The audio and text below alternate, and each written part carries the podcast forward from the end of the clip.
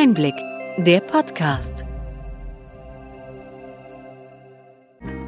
Sie hören den Einblick-Podcast. Den Podcast für den tieferen und dennoch knackigen Einblick in die relevanten Ereignisse des Gesundheitswesens der vergangenen Woche vom Gesundheitsmanagement der Berlin Chemie. Heute ist der 14. Oktober 2022. Welche Themen standen in dieser Woche im Mittelpunkt? Schlechtes Timing. Das Bundesgesundheitsministerium legte seinen Pflegegipfel auf den Termin des Deutschen Pflegetages.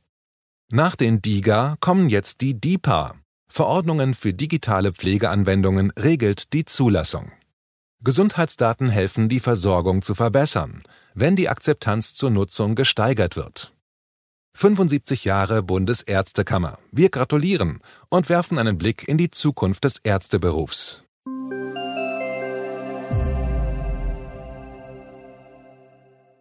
Womit beginnen wir? Heute feiern wir ein Jubiläum in eigener Sache. Sie hören den 100. Einblick-Podcast. Seit 2020 liefert Einblick, der Podcast vom Gesundheitsmanagement der Berlin Chemie, in einer knappen Viertelstunde wöchentlich die wichtigsten News aus dem Gesundheitswesen. Wir danken Ihnen, liebe Hörerinnen und Hörer, an dieser Stelle herzlich für Ihr Interesse. Cheers! Auf die nächsten 100 Ausgaben. Wir freuen uns darauf, noch viele weitere Podcasts für Sie zu erstellen. Damit wir am Puls der Zeit bleiben und weiterhin Ihren Erwartungen entsprechen, laden wir Sie zu einer kurzen Befragung ein. Unser Ziel ist es, den Podcast stetig und gemeinsam mit Ihnen weiterzuentwickeln. Sie finden den Link zur Umfrage in den Show Notes.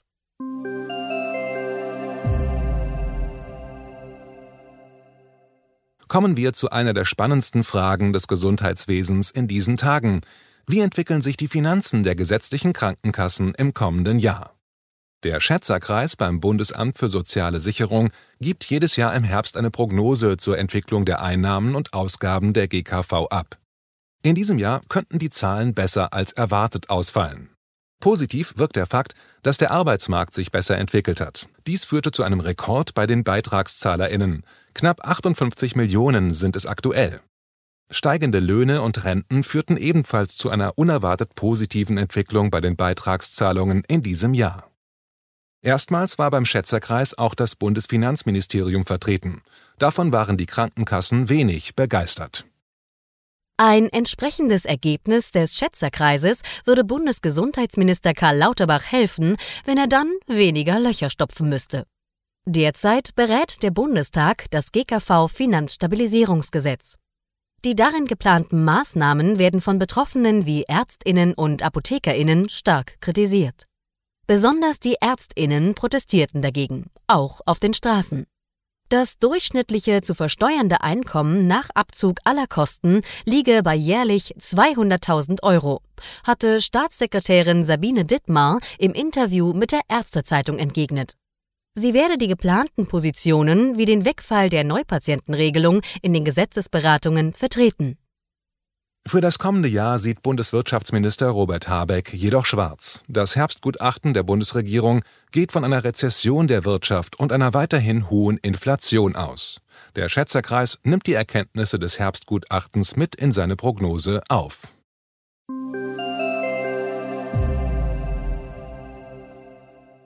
Kommunikation ist alles. Das Bundesgesundheitsministerium hat da noch Luft nach oben. Obwohl Karl Lauterbach Schirmherr des Deutschen Pflegetages war, der Termin des wichtigsten Treffens der Pflegebranche stand also schon lange in seinem Kalender, fand in seinem Ministerium parallel ein Pflegegipfel statt. Das habe sich terminlich leider so ergeben. Diese Worte des Ministers veranlassten Jürgen Grahlmann, den Moderator des Pflegetages, das Bundesministerium einzuladen, seinen nächsten Pflegegipfel beim Pflegetag abzuhalten. Christine Vogler, Präsidentin des Deutschen Pflegerats, bemängelte die Kommunikation mit dem Ministerium ebenfalls. Karl Lauterbach versuchte die Stimmung beim Pflegetag durch viele Versprechen, viel Lob für die Pflegekräfte und diverse Ankündigungen aufzubessern. So mit der Zusage, dass der versprochene Pflegebonus tatsächlich bei allen berechtigten Pflegenden ankommen soll. Der Beruf sei sehr wohl anerkannt, so der Minister in seinem Grußwort, auch wenn klar sei, dass er schlecht bezahlt sei. Doch das stünde auf einem anderen Blatt.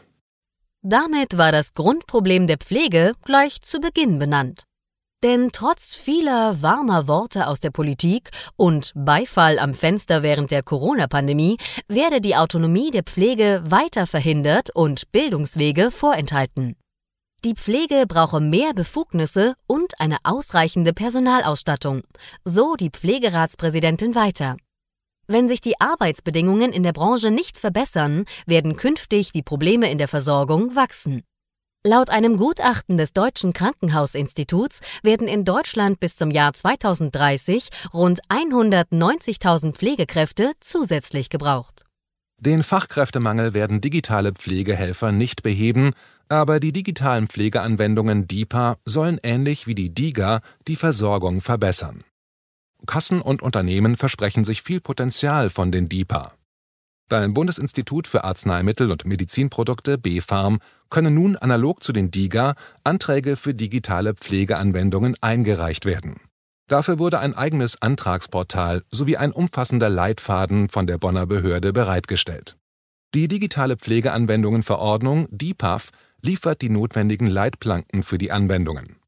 Wir haben die Verordnung und den Leitfaden in den Show Notes eingestellt. Wir hoffen, dass wir bald über die erste DIPA berichten können. Bei den DIGA sind es aktuell 38 Anwendungen in der Liste des BfArM. Die neueste App auf Rezept ist Syncephalia, die mit personalisierter Ernährung Migräne-Betroffenen helfen soll. Die Software basiert auf Erkenntnissen zum Zusammenhang von Ernährung, Stoffwechsel und Migräne und bietet eine Kombination aus personalisierter Ernährung, Informationen und Handlungsempfehlungen. Der Blutzucker ist dabei der Schlüssel, denn laut Studien tritt Migräne seltener auf, wenn der Blutzucker stabil gehalten wird. In der Anwendungserprobung reduzierten sich die Beschwerden bei rund der Hälfte der Patientinnen deutlich. Mit dem Fast-Track-Verfahren sollen neue DIGA möglichst schnell auf den Markt kommen. So die Intention des Digitale Versorgungsgesetzes. In der Praxis ist der schnelle Weg allerdings nicht ganz so flott wie erhofft. Zahlen zeigen, dass der Fast-Track nur schleppend vorankommt. Der Großteil der dauerhaft gelisteten DIGA musste den Erprobungszeitraum verlängern lassen. Die Frist von einem Jahr für eine klinische Studie mit entsprechenden Nachweisen hält Gesundheitsökonom Dominik Böhler für eine Herausforderung. Grundsätzlich seien diese Studien auch sehr kostenintensiv und in Corona-Zeiten sei die Anwerbung von PatientInnen für die Studien schwierig. Das Verfahren sieht eine dreimonatige Antragsphase vor und nach einem Jahr müssen die Hersteller die Wirksamkeit im Rahmen einer klinischen Studie belegen. Die Komplexität des Antragsverfahrens bremsen den digitalen Aufbruch der DIGA. Von insgesamt 150 gestellten Anträgen wurden mehr als die Hälfte wieder zurückgezogen.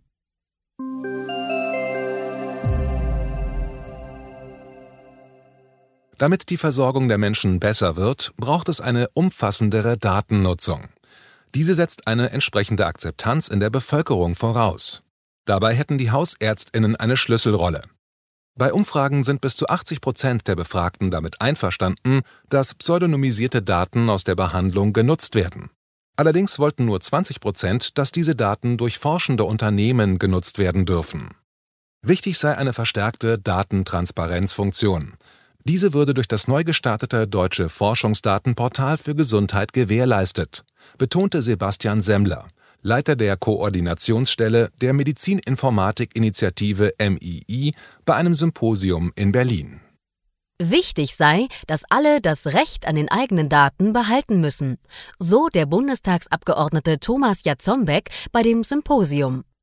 Jeder solle nachvollziehen können, was im Detail gespeichert wird und damit auch, welchen konkreten Nutzen man davon habe.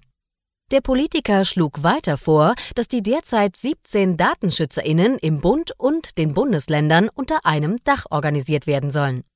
In den letzten Jahren habe man gesehen, dass sich die Datenschützerinnen häufig untereinander streiten. Dies gehe auf Kosten derer, die die Daten nutzen wollen. Mit der besseren Nutzung von Daten kann die Versorgung im Gesundheitswesen deutlich verbessert werden. Das zeigen Beispiele aus anderen Ländern. Mehr Daten und eine intensivere Forschung kann auch bei der Behandlung des Post-Covid-Syndroms helfen. Diese Forschung müsse nicht nur fortgeführt, sondern weiter ausgebaut werden, forderte Dr. Klaus Reinhardt, der Präsident der Bundesärztekammer bei der Präsentation der Stellungnahme des Wissenschaftlichen Beirats der Kammer. Bei dieser handelt es sich um ein Kompendium der aktuell verfügbaren Daten zum Post-Covid-Syndrom. Rund 15 Prozent der Corona-Infizierten entwickelt nach überstandener Infektion ein solches. Die Betroffenen leiden häufig unter einer deutlich eingeschränkten Lebensqualität. Die Bundesärztekammer konnte in diesen Tagen in Berlin ihr 75. Jubiläum feiern. Die Spitzenorganisation der ärztlichen Selbstverwaltung vertritt die Interessen von rund 550.000 Ärztinnen und Ärzten. Die Freiberuflichkeit der Ärztinnen ist die Basis für das Vertrauen der Menschen in die Ärzteschaft, betonte Präsident Reinhardt. Die medizinisch-fachliche Weisungsfreiheit aller Ärztinnen und ihre im Berufsethos und Berufsrecht verankerte Verantwortung für das Wohl der Patientinnen sei die Grundvoraussetzung für eine gute Patientenversorgung. Hierbei gäbe es keine Unterschiede zwischen angestellten Ärztinnen und freiberuflich Selbstständigen. Wir gratulieren an dieser Stelle der Bundesärztekammer herzlich. Wie junge Ärztinnen künftig arbeiten wollen, war Thema beim Europäischen Gesundheitskongress in München. Die Generation Z will Sinnhaftigkeit in der Arbeit finden. Sie will sich nicht in der digitalen Steinzeit wiederfinden und nicht im Burnout landen. Beim Kongress wurde gefordert, dass die Strukturen in Deutschland geändert werden, damit auch junge Leute in Zukunft gerne in der Medizin arbeiten. Mit der Online-Plattform Zukunftspraxis möchte die Kassenärztliche Vereinigung Niedersachsen Ärztinnen und Psychotherapeutinnen ein Informationsangebot zur Digitalisierung machen. Besonders die Vorteile und Möglichkeiten digitaler Anwendungen sollen hier präsentiert werden. Eine interaktive Grafik zeigt eine virtuelle Arztpraxis, deren Räume weiterführende Links und Hinweise bieten. Wir haben zur Plattform in den Shownotes verlinkt. Manche Elemente der Praxis der Zukunft kann man aber auch schon heute nutzen. Apps wie Teleklinik bieten Online-Arztbesuche als Ergänzung für die traditionellen Hausarztpraxen an. Die Kosten für eine Fernbehandlung werden bei gesetzlich wie Privatversicherten übernommen. Teleklinik bietet seit 2016 Online-Arztbesuche an. Aber auch Smartphones entwickeln sich kontinuierlich zu Hilfsmitteln für die Gesundheit ihrer Nutzerinnen weiter. So können etwa Herztöne über das interne Mikrofon aufgezeichnet werden, gewissermaßen als elektronisches Stethoskop. Ein britisch-niederländisches Team hatte dazu mit der App Echoes hierzu mit 5000 Nutzerinnen geforscht.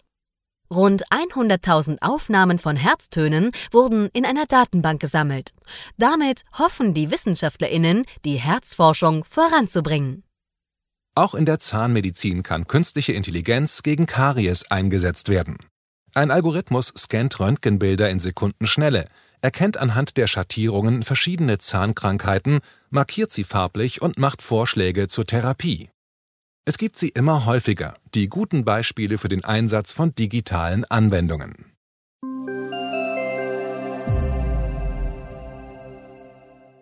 Soweit unser Rückblick.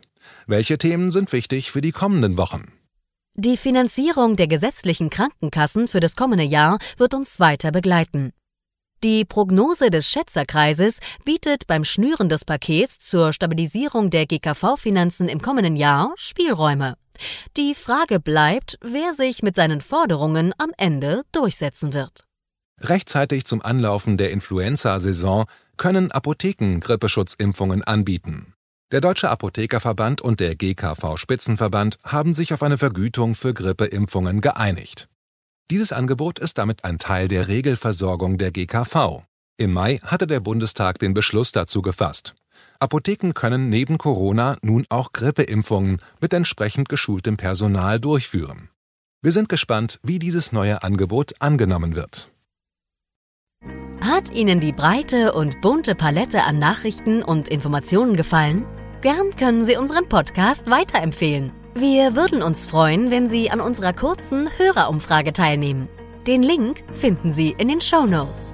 Schreiben Sie uns Ihre Anregungen und Fragen bitte an gesundheitsmanagement at berlin-chemie.de. Sie finden unsere Kontaktdaten auch in den Show Notes.